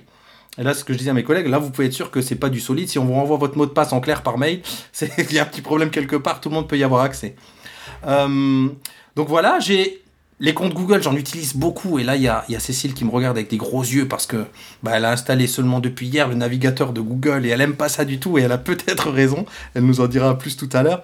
Euh, le, le, Google Security Check qui vous permet de vérifier. Ils ont une solution vraiment intéressante de voir où c'est que vous utilisez, où c'est que vous êtes logué, combien de machines vous avez qui sont loguées sur les comptes Google, d'éventuellement les déconnecter. Moi, c'est ce qui, voilà, j'ai un, vieil ordinateur que j'avais revendu et on me disait que potentiellement il était encore connecté sur son compte Google, donc on peut le déconnecter à distance. Donc allez jeter un œil aussi, il y a, il y a peut-être des surprises à, découvrir là-dessus. Euh, alors ça c'est pour la gestion des mots de passe. Après dans cette hygiène il y a aussi bah, faire le ménage. Alors ça j'avoue que c'est un peu bizarre, mon, bureau est toujours très en bordel, mais j'aime bien que mes disques durs soient bien rangés, je sais pas, chacun ses obsessions, enfin voilà. J'espère que ma femme n'écoute pas cet épisode. euh, donc euh, c'est aussi un gros rangement que je fais, bah, aussi dans l'idée d'avoir ces fameuses machines qui tournent. On le sait, hein, nos ordi, nos téléphones, c'est nos, nos, outils de travail de tous les jours. On la preuve encore ce soir. Il faut que ce soit robuste pour faire tourner un, épisode de Nipédu. Donc un gros rangement du tri, de la sélection de fichiers, des mises à jour de, de, de, de tous ces disques durs. Et j'aimerais bien être peut-être plus obsessionnel, vous me direz tout à l'heure si vous l'êtes, pour faire ça très régulièrement, très proprement tous les jours. Moi, il y a des dossiers qui sont des dossiers fourre-tout et que je range. Typiquement, d'ailleurs, euh, j'ai un dossier euh, par année scolaire c'est assez fourre-tout et. Je, m'y remets seulement à chaque période à tout bien ranger, dans français, dans maths, dans histoire, etc. C'est vite le Bronx. Et d'ailleurs, je trouve que c'est un des défauts de, des, moteurs de recherche intégrés maintenant dans nos machines. On a l'impression qu'on n'a plus besoin de ranger en fait. Puisqu'il suffit de taper le mot, on retrouvera toujours son, petit fichier qu'on cherche. Donc euh, voilà. Sur les. Hum, alors, ça, c'est toute la partie euh, plutôt en ligne. Sur les ordi en dur, j'ai pas dit mes Mac, mais je travaille sur Mac, bon ben voilà, c'est dit.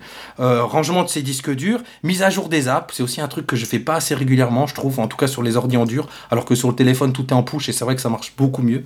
Un petit coup de. Alors j'utilise une solution gratos qui est géniale sur Mac, je trouve. Peut-être qu'elle existe, hein, alors je dis Mac, mais peut-être qu'elle existe sur PC qui s'appelle Onyx, qui vous permet de, de nettoyer tous les fichiers inutiles, de faire un, une, remise. ils appellent ça une remise au, à jour de tous les scripts qui sont lancés quand votre ordinateur démarre. Enfin, on sent vraiment la différence quand je, passe ce genre d'outils. Il y en a un payant aussi qui est génial, qui est Clean My Mac, qui est un peu plus cher, mais qui vaut vraiment la peine. Surtout qu'on n'a pas envie de se prendre la tête. En, un coup de bouton, il fait plein de ménage pour soi dans l'ordi. Et c'est vraiment efficace. Là, il vous vire vraiment un paquet de gigas qui vous permet à votre ordi de tenir bien plus longtemps. Euh, voilà. Et petit ménage aussi sur le, sur, le, sur le smartphone. Pareil que je fais pas régulièrement. Euh, j'utilise beaucoup d'apps différentes, je teste beaucoup d'apps différentes pour d'autres projets. Et euh, du coup, je retrouve vite mon téléphone très saturé malgré les maintenant, je crois, 60, j'ai 64 Go. Ça se remplit très vite. Je fais, je vais jamais, je fais pas régulièrement le ménage, donc je, je me sers aussi de, ces vacances d'été pour faire ce ménage.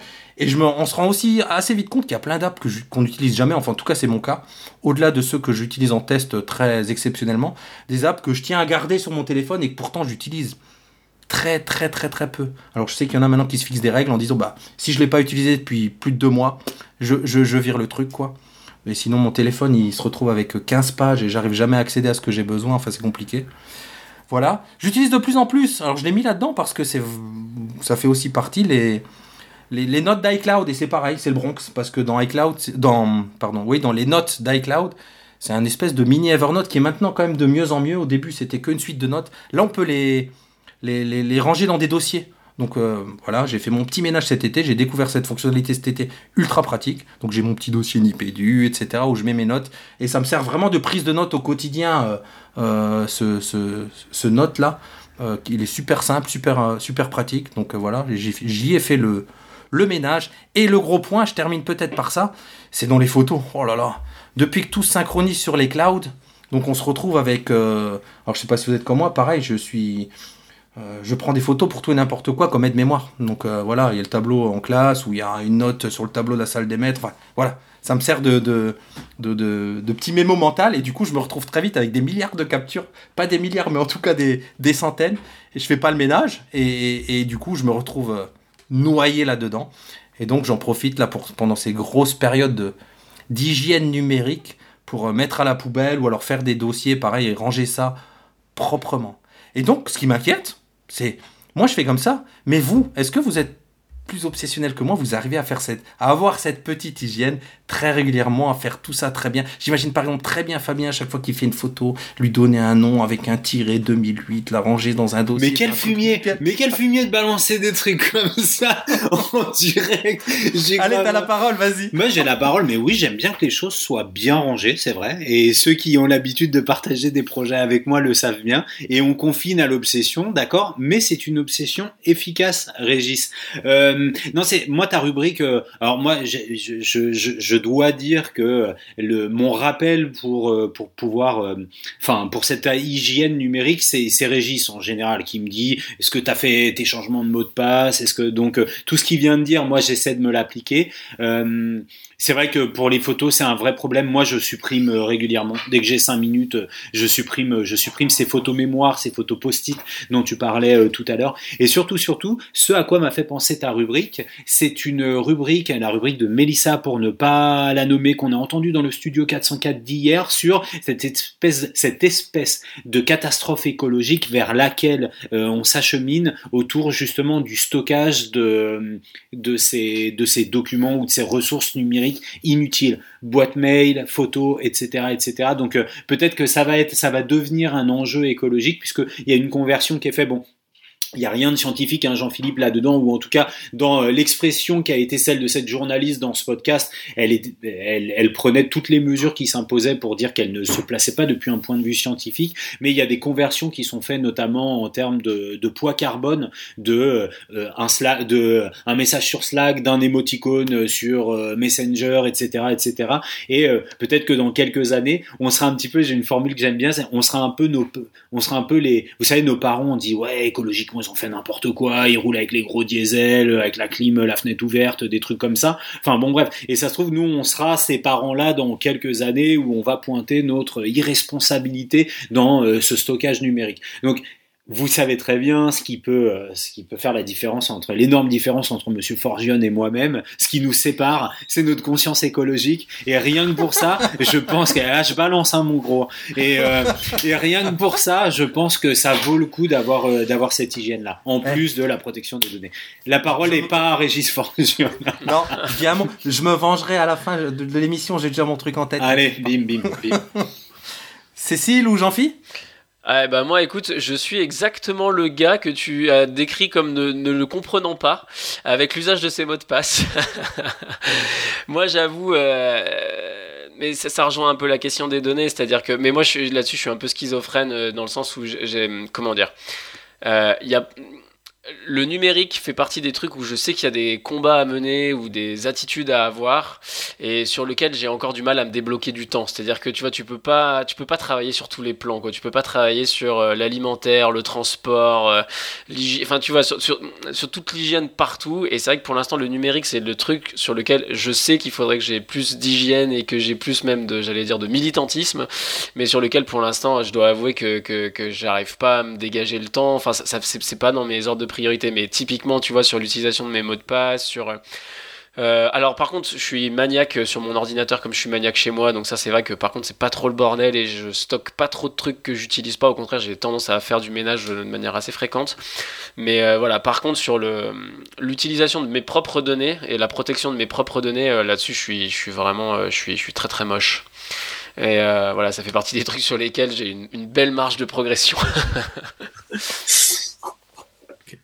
Bon, et alors moi, euh, je crois que je suis encore pire que Jean-Philippe. Mais bon, je dois dire que je suis assez, euh, assez convaincue par Fabien. Euh, je, me, je, me, je me crois assez militante écolo, donc je, vais, je vais faire des progrès, des efforts.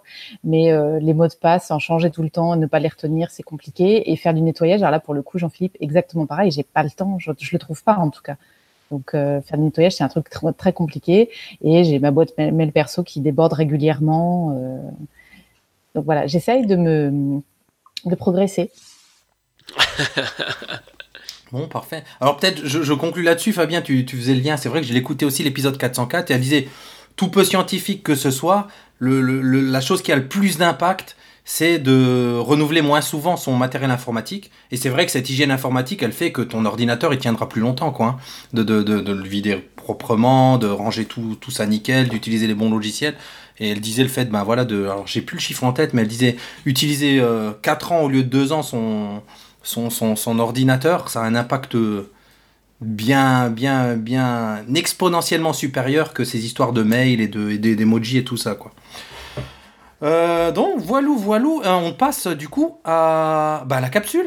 À la capsule, on a eu la chance euh, d'avoir, pour la deuxième fois, hein, pour le coup, Fabien, Johanna, de Geniali. Je te laisse en dire quelques mots avant de lancer la capsule. Ouais, Johanna Suarez de Geniali, vous vous en souvenez peut-être, on a eu la chance de la rencontrer euh, avec euh, avec Louis, l'un des cofondateurs de Geniali sur le dernier clic, et ben, un, un événement majeur pour Geniali la semaine dernière, donc on est aujourd'hui le 16 octobre, donc euh, on va dire aux alentours du 10 octobre je crois, avec euh, un update de Geniali avec plein plein plein de nouvelles fonctionnalités, mais pas que, puisque l'interface utilisateur, l'interface éditeur a changé, il y a plein de choses qui ont changé, donc euh, on avait envie de marquer le coup pour... voilà, avec l'équipe de Geniali pour qu'il nous parle, qu'il nous de toutes ces de toutes ces mises à jour, Régis. Bon, bah c'est parti, on vous laisse écouter Johanna et on se retrouve euh, bah, juste derrière. Pédagogique. Bon, bah ça y est, c'est l'Inception. On est à l'intérieur de cette capsule euh, avec euh, Johanna, Fabien? Ouais, une capsule qu'on avait vraiment, vraiment hâte de réaliser. On a pris contact avec Johanna la semaine dernière et on lui a dit, Johanna Chiche, tu viendrais nous parler des nouveautés de Geniali, des nouvelles fonctionnalités qu'on a découvert euh, la semaine dernière, il me semble. Donc la semaine dernière, c'était la, la, deuxième semaine d'octobre, si mes souvenirs sont bons, et sous couvert de Johanna. Et du coup, bah voilà, on avait envie d'en savoir plus, Régis. C'est exactement ça. Et on a envie surtout qu'elle nous dise tout qu'elle nous dise tout dans cette capsule. Et puis d'abord, un, bonjour, Joanna. Bonjour, bonjour à tous. Euh, merci à tous les deux euh, pour cette interview, pour vous expliquer euh, les nouveautés de Geniali. Je suis enchantée d'être là. Alors, il y a des gros, gros changements sur Geniali qui nous avaient été annoncés par toi et par Louis lorsqu'on vous avait rencontré au Clip 2018 en juin de cette année. Qu'est-ce qui a changé? Alors, imaginons, je suis un utilisateur, Johanna, euh, je me retrouve face à mon nouveau Geniali, je l'ouvre, euh, des nouvelles fonctionnalités, une nouvelle apparence. Par quoi est-ce que tu aimerais qu'on commencer peut-être avant qu'on te guide sur quelques points? Alors, tout d'abord, expliquer que ce New Geniali, comme on l'appelle, c'est fait en plusieurs phases. Euh, ce qui a été changé dès le départ, ça a été le tableau de bord qui est apparu avec d'autres couleurs, qui a beaucoup plus organisé. Euh, le view, la partie de visualisation du Geniali pour que le design soit beaucoup plus esthétique, beaucoup plus joli. Les points d'en bas ont été supprimés. C'était parfois pratique pour les présentations, mais pour les travaux de design, euh, c'était assez dérangeant. Donc ils ont été supprimés. Le view a été refait complètement. Et il restait la partie de l'éditeur qui était la plus compliquée car c'est le cœur de Geniali. Changer l'éditeur est un grand travail euh, technique, mais aussi pour les utilisateurs. C'est un grand changement pour eux car ils vont devoir travailler sur Geniali d'une autre façon. Et après beaucoup d'efforts et beaucoup de travail, nous avons été heureux de pouvoir présenter de nouvelles fonctionnalités que, que je peux vous expliquer à présent. Alors, quand tu parles des nouvelles fonctionnalités, est-ce que ce sont ces catégories euh, pour présenter, pour interagir, pour expliquer, pour diffuser C'est ça? Alors, c'est-à-dire toutes les choses que permet de faire Geniali maintenant qui n'étaient pas possibles avant. Toutes les suggestions de nos utilisateurs quand ils nous écrivent à support ou bien sur les réseaux sociaux, oui, mais avec Geniali, je ne peux pas faire ça et j'aimerais bien le faire. Nous, nous notons tout, nous en, nous en tenons compte et à la prochaine mise à jour, nous essayons de, reproduire euh, ces demandes des utilisateurs. Et c'est pourquoi elles ont été ajoutées. Un exemple concret, qu'est-ce qu'on ne pouvait pas faire précédemment avec le old Genially qu'on peut faire maintenant avec le new Genially, Joanna Alors, je pense que que, que ça dépendra des utilisateurs. Pour moi, euh, le grand changement, ça a été euh, de grouper les éléments pour pouvoir les modifier. Avant, il fallait cliquer sur un élément, changer sa couleur, le placer et après aller vers un autre élément. Mais quand notre création à, beaucoup d'éléments et beaucoup de pages, c'était tout de suite beaucoup de travail. Euh, maintenant, euh, ou bien avec euh, la touche Shift ou avec notre souris, il est possible de regrouper plusieurs éléments, de changer la taille, la forme et même d'ajouter une animation. C'est-à-dire, si nous avons cinq éléments avec la même animation, avant il fallait en cliquer un, copier les valeurs, coller les valeurs et recommencer pour tous les éléments. Maintenant, c'est terminé. Je pense que ça fait partie des petites améliorations ergonomiques qui changent tout. Hein. Quand tu te sers au quotidien de, de solutions comme, comme Geniali, ces petits détails n'en sont pas pour l'utilisateur, ça, ça, ça change la vie, quoi. Exactement. Il y a aussi pas mal de modifications, d'améliorations, d'enrichissements qui ont été apportés au niveau des fonds, Johanna. Au niveau des fonds, euh, oui, effectivement, euh, il y a plus de fonds disponibles. Ils ont été rangés par catégorie. Il y a maintenant euh, motifs, illustrations, textures, dégradés, des photographies. Et la grande nouveauté, c'est les fonds animés qui, qui, sont un petit peu comme un, GIF et, tout de suite qui donnent un autre aspect à, notre Geniali. Oh non, pas des GIFs. Fabien, il va en abuser. Vous auriez Et il y a après la partie fond de base que, que j'aimerais bien pouvoir expliquer, qui sera euh, disponible prochainement. Quand vous êtes dans Geniali, c'est disponible prochainement. Euh, le fond de base, euh, c'est-à-dire le fond qui se place derrière la zone d'édition, que vous pouvez voir sur certains modèles de Geniali actuellement, n'est pas modifiable. Mais ça va bientôt être possible. Vous aurez le fond de la zone d'édition et le fond infini, le fond de base. Et vous pourrez choisir entre ces deux types de fonds. Et j'ai vu aussi qu'on pouvait désormais euh, aller chercher le fond sur Pixabay, c'est ça? Exactement. Et, euh, c'est beaucoup plus facile d'introduire des images euh, libres de droit pour pouvoir les utiliser comme fond. Ok, et un petit tip, hein, n'hésitez pas sur Pixabay quand vous utilisez une ressource de remercier l'auteur qui a mis à disposition cette ressource et éventuellement cybercourtoisie oblige de lui expliquer ce que vous allez en faire.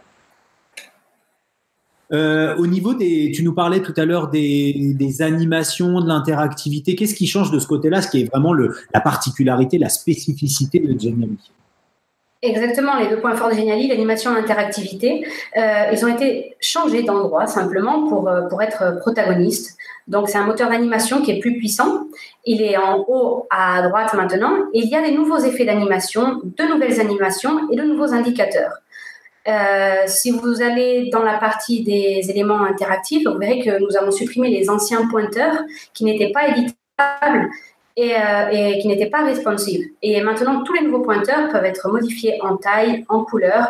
On peut rajouter des couches d'images dessus, des couches de, texte également, pour pouvoir mettre des numéros ou, ou, des lettres et avoir des boutons qui soient complètement modifiables. Quand, quand tu dis n'était pas responsive, maintenant, enfin, c'était pas accessible sur tablette, sur euh, téléphone, sur smartphone? Euh, Ce qui se passe, c'est que le pointeur avait une taille fixe c'est-à-dire, si on voyait à notre écran, on voyait le pointeur d'une certaine manière. En visualisant le Geniali sur un téléphone, par exemple, le pointeur euh, ne s'adaptait pas à la taille de l'écran, il restait grand. Alors que maintenant, tout s'adapte. La totalité du Geniali s'adapte à la taille de l'écran. D'accord. Une peut-être un, dernier mot euh, parce qu'il me semble que c'est important sur euh, les ressources qui sont mises, les ressources médias qui sont mises à disposition. On sait qu'on avait déjà une bibliothèque avec des icônes, avec des gifs. Est-ce qu'il y a des nouvelles choses? Oui, il y a une multitude de nouvelles ressources qui ont été mises en place et surtout la grande nouveauté, ce sont les scénarios qui, ont beaucoup plu. Euh, nos utilisateurs nous, donnent un feedback très positif des scénarios. C'est une composition illustrée euh, qui sert à représenter des situations. Donc il y en aura bientôt d'autres, elles sont en cours de création, surtout pour euh, le secteur de, l'éducation, l'enseignement. il y a aussi les flèches et les lignes qui sont maintenant flexibles, elles sont varier. Et pareil, on peut changer la forme, la taille. Donc ça, ce serait pour, pour les ressources. Je pense que ça a quand même beaucoup changé et les filtres ont été modifiés pour pour qu'ils soient recherchés plus facilement. Parce qu'avant, en français, il était difficile de rechercher la ressource avec un mot-clé. Et maintenant, c'est beaucoup plus rapide et précis. Euh, Régis, ça t'a donné envie? Ouais, bah clairement, clairement, j'utilise Geniali et je me définirais loin de là comme un expert, mais ça me donne justement envie d'aller le titiller d'encore plus près de et, d'en faire vraiment quelque chose. Donc ouais, ça donne envie. Je vois un point aussi, un dernier là qu'on a noté sur la personnalisation du logo. Alors la personnalisation du logo de Geniali, c'est donc ma marque, ça s'appelle ma marque. C'est c'est possible avec les licences Master et Team, et ça nous permet de personnaliser euh, notre compte Geniali. Donc euh, le logo de Geniali peut être supprimé, on peut mettre celui euh, de notre entreprise ou de notre collège, euh, lui rajouter un, lien pour qu'il soit en cliquant être redirigé vers une page web. Il est aussi possible de changer le, loader, le logo de, charge qui est placé au centre entre chaque page de Geniali, surtout quand il y a peu de connexion, et de modifier, donc d'avoir accès à une bibliothèque qui nous permet d'enregistrer nos images préférées, nos couleurs les plus utilisées, la typographie, pour n'avoir pas à faire les recherches en permanence lors des créations de, des Genialis. Tu es d'accord, Régis, j'imagine, pour qu'on mette, le lien euh, vers Geniali dans les notes de l'émission, mais j'imagine que l'ensemble, la grande majorité, l'écrasante majorité des auditeurs qui nous écoutent euh, bah, sont déjà des utilisateurs en puissance de Geniali. Sinon, on vous le redit, hein, c'est une solution qui est euh, immanquable, inévitable. N'hésitez pas à aller jeter un coup d'œil, que vous soyez enseignant ou autre. Est-ce que tu avais quelque chose à rajouter, peut-être, Johanna, avant qu'on conclue cette chouette interview? Alors, euh, j'invite les utilisateurs à tester euh, la partie média, euh, qui est maintenant beaucoup plus ergonomique pour insérer images, vidéos. Je sais qu'il y a plusieurs choses qui sont à venir, que vous verrez si vous voulez insérer des contenus depuis votre propre ordinateur. C'est une question qui m'est souvent posée. ce n'est pas encore disponible. Ça le sera très prochainement. Il y a encore des nouveautés à venir. Geniali ne s'arrête pas là. Nous avons fait une grosse mise à jour, mais il y en a d'autres à venir. Et nous essayons toujours d'améliorer l'outil. Donc, euh, dire aux auditeurs que s'ils ont des suggestions, nous sommes enchantés de les, de les recevoir et de leur répondre, qu'ils nous écrivent à support.geniali et qu'on les remercie d'utiliser Geniali et de nous écrire. Bon, un grand merci, Johanna. Merci à vous. À très bien. Hasta luego. Adiós. Hasta luego. Un placer. Adiós. Adiós. Tout cas, on a hâte, de, comme on le dit dans la capsule, hein, de mettre les, doigts dans Geniali pour, euh, pour voir tout ça de près et tester. Et, ben, si vous le faites de votre côté, envoyez-nous vos, vos, remarques sur Twitter, hein, parce que c'est là qu'on est. Et je vous propose qu'on enchaîne directement avec euh, inspiration, coup de cœur, coup de gueule. Inspiration. Inspiration. Coup de cœur. Coup de cœur. Coup de gueule. Coup de gueule. Et je crois que ce soir, c'est un coup, un coup de griffe, Cécile? Oui, coup de griffe ou coup de gueule euh, euh, sur la, question qui est en, suspens pour l'instant, j'espère en tout cas, de la suppression du CNESCO. Euh, le, ministre de l'Éducation nationale a présenté en Conseil supérieur de l'éducation le 15 octobre un projet de, loi. Au départ, c'était seulement pour rendre obligatoire l'instruction dès trois ans, hein, conformément à ce qui avait été annoncé au forum de la maternelle, pas au forum, aux assises de la maternelle au printemps, en mars. Et puis, euh, bah, cette loi, finalement, elle est beaucoup plus large et notamment, euh, elle prévoit la suppression du CNESCO, Conseil national de l'évaluation du système scolaire, euh, pour le remplacer par un Conseil de l'évaluation de l'école, je crois bien. et alors, ce conseil est présenté comme indépendant dans la, loi, mais d'abord, huit de ses dix membres seront nommés directement par le ministre. Et puis, euh, pour des mandats de trois ans et non pas de six ans, ce qui fait que les gens auront moins le temps de s'installer et qu'en plus, ils ne traverseront pas une mandature euh, euh, électorale. Et puis, et puis enfin, ce conseil, finalement, aura pas la possibilité, comme l'a le CNESCO, de s'autosaisir sur un certain nombre de sujets, d'organiser des conférences de consensus et moi, globalement, je trouve ça quand même assez dommage de casser euh, ce. Je trouverais assez dommage, parce que je préfère pour l'instant garder le conditionnel, de casser cette, euh, cet organisme qui, qui, je trouve, est très intéressant, a fait ses preuves en organisant, effectivement, euh, en faisant des rapports, en organisant des conférences de consensus, qui, je crois, sont très utiles aux praticiens de terrain, aux profs, aux parents etc. Et, euh, et, voilà, je je comprends pas très bien qu'on cherche à casser, casser, un outil qui fonctionne bien. Bah, après, si je peux me permettre, euh, moi cette nouvelle est tombée un peu comme, enfin, fallait s'y attendre quand tu compares la liste des membres des deux institutions, enfin de l'institution donc du CNESCO d'une part et de l'autre part de son fameux nouveau euh, conseil scientifique de l'éducation, puisqu'en fait il y a beaucoup de noms qui se retrouvent et que en fait pour lui bien que euh, les institutions, ces deux institutions aient, deux rôles clairement différents, mais si tu veux, en termes de consultation, au bout du compte, euh, les personnes du CNESCO, il les a, enfin en partie en tout cas, sous la main par ailleurs. Donc je pense qu'il y avait aussi en partie un peu ce, euh, tu vois, cet effet de redite sur les, personnes sollicitées, quoi.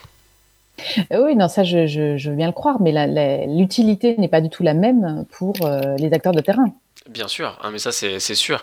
Mais euh, voilà, comme enfin voilà, moi c'est juste euh, là encore, tu prêches un convaincu sur euh, le, le, regret que, que, serait pour, à mon sens, la, la disparition du, du, CNESCO. Mais, mais c'est vrai que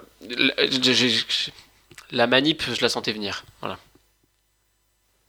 Oui, je, je, je n'en disconviens pas, je ne dirais pas le contraire. Néanmoins. Voilà, ouais, ouais, tout à fait. Coup de griffe quand même. Et du coup, dehors, les sociologues, quoi. Allez, bon débat. Bah, il, se- il se- il serait Allez, temps. bim.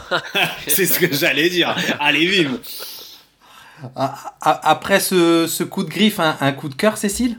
Bah oui, quand même. Je vais parler du numéro, euh, du prochain numéro des cahiers pédagogiques qu'on vient de boucler tout juste aujourd'hui, le jour où on enregistre, Bravo et dont le dossier euh, qui porte sur les collectifs enseignants connectés a été euh, coordonné par euh, des types, je sais pas si vous les connaissez. Euh, ils s'appellent euh, Régis Forgione, Fabien Aubard et Jean-Philippe Maître. Ça vous dit quelque chose? Donc, bah, euh, voilà. J'en vois bien, j'en vois bien un qui est musclé comme ça, mais euh, les autres, ça me dit rien. Ouais, ouais. Il y en a un qui a des lunettes aussi. Oh. Ah oui. Et il y en a y en a un qui se prend en photo devant un mur blanc euh, pour faire sur les, dans, dans les cahiers pédagogiques. Il était jaune, c'est pour ça que la photo est noir et blanc. ok. Donc voilà, le bouclage aujourd'hui, bah, c'était euh, c'était le terme de- d'un an de travail en commun, hein, à peu près, euh, puisque un dossier des cahiers pédagogiques, euh, il est euh, coordonné, euh, je le précise, bénévolement euh, par euh, bah, par ses coordonnateurs, c'est logique, euh, pendant à peu près un an de durée de vie, hein, le temps de euh, discuter avec le comité de rédaction de ce qu'on met dans le dossier, de faire un appel à contribution, que les gens répondent, de faire des allers-retours avec les gens qui ont proposé des articles pour euh, euh, modifier un peu un angle, euh, euh, relire un texte, faire des propositions de modification, etc. Et, voilà, et c'était super. Euh, heureusement que euh, la chronique euh, de Nipédu dans la revue continue, comme ça je suis pas trop triste que ce soit fini. Et nous aussi, hein. on aura encore un peu des choses à dire, à écrire, euh, parce que hein, c'est, il est chouette cet espace. Euh, Qu'est-ce qu'on dit Nous, on dit merci au cahier pédagogique, euh, merci, à, merci à la rédaction euh, en chef, euh, Laurence, et euh, à qui on souhaite un bon rétablissement, et, et Cécile. Et euh, je pense qu'il faut faire un big up aussi à notre Florence Castinco euh, nationale. Big up Florence. Ah, big up Florence, qui est notre déléguée, hein, c'est ça Cécile, c'est le terme qu'on emploie euh, au cahier, qui nous a accompagnés, c'est l'experte des cahiers qui nous a guidés, accompagnés, soutenus moralement quand on était euh, au bord du précipice, de l'abysme psychique, et qui nous a dit, allez les gars, plus que 4 mois, plus que 54 textes, plus que... Et euh, voilà, en tout cas, super aventure. Et, euh, et, comment on fait, euh, Cécile, con- concrètement On a une idée de, dossier, on a envie de se rapprocher de, du comité de rédaction pour soumettre cette idée. Ça se passe comment concrètement? Bah, le plus simple, c'est de m'envoyer un mail. et puis, et puis après, euh, ou à, moi ou à une autre personne de la rédaction des cahiers, du comité de rédaction. Euh, après, c'est discuter en comité de rédaction. Le plus souvent, en général, c'est quand même euh, le comité de rédaction qui, qui a une idée, et puis les choses se, se construisent avec éventuellement des propositions qui sont arrivées par la bande. Mais c'est vrai que la plupart des, des dossiers sont plutôt lancés à l'initiative du comité de rédaction. Mais ces derniers temps, on a assez régulièrement des propositions. Euh, Mhm. Et comme on a toujours plein d'idées euh, en friche, euh, souvent ça s'agrège en fait. Enfin, ces derniers temps, il, il est arrivé que ça s'agrège, pour être plus précise. euh, En tout cas, Ouais, expérience passionnante, on encourage. on vous encourage en tout cas, même si c'est pas de, de, de, de- de proposer peut-être vos idées de dossier, parce que expérience passionnante, enrichissante, ouais, et sur vraiment sur une année complète. Donc euh, nous, ça nous a vraiment appris beaucoup de choses.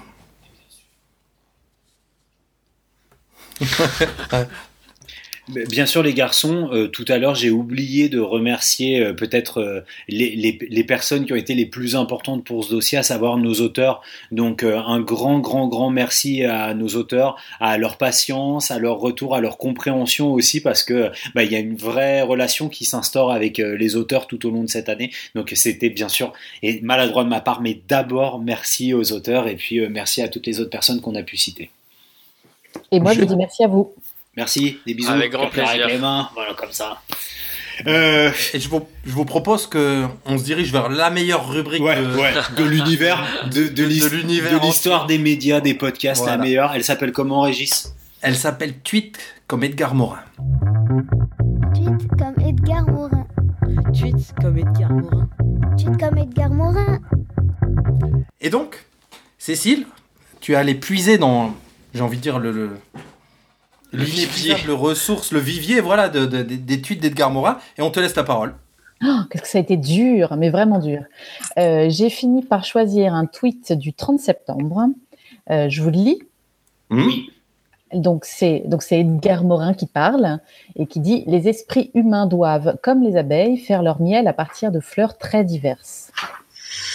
C'est beau, hein Amen. Amen.